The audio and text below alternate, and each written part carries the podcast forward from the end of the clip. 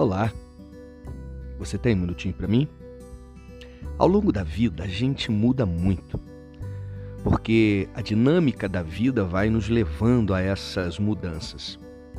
E dentro dessas mudanças estão também os nossos sonhos, que por conta de mudanças que foram exigidas, nós acabamos deixando com que esses sonhos morressem.